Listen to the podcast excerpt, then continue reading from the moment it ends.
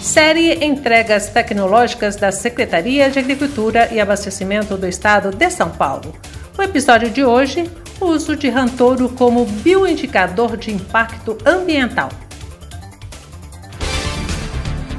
A Secretaria de Agricultura e Abastecimento do Estado de São Paulo estabelece novo protocolo para utilização da rantouro como bioindicador de impacto ambiental, trazendo avanços para a sustentabilidade.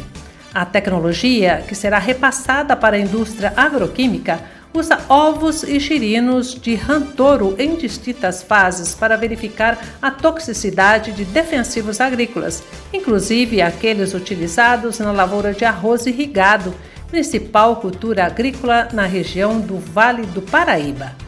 O estudo, conduzido pela APTA Regional de Pindamonhangaba, em parceria com o Instituto de Pesca, ainda precisa de testes adicionais, mas já demonstra ser viável e eficiente para mostrar o quão tóxico para o ambiente pode ser um defensivo agrícola utilizado de maneira inadequada.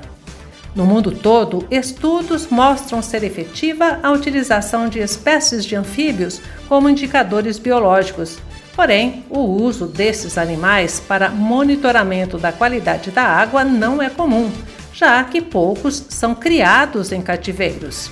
A rantouro vem preencher essa lacuna, pois é criada comercialmente para consumo e tem uso reconhecido mundialmente como ferramenta biológica. A APTA Regional de Pindamonhangaba trabalha com a criação desta espécie há muitos anos.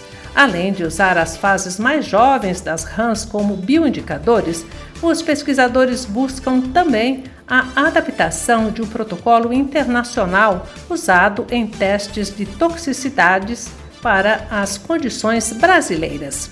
Para saber mais, acesse www.agricultura.sp.gov.br.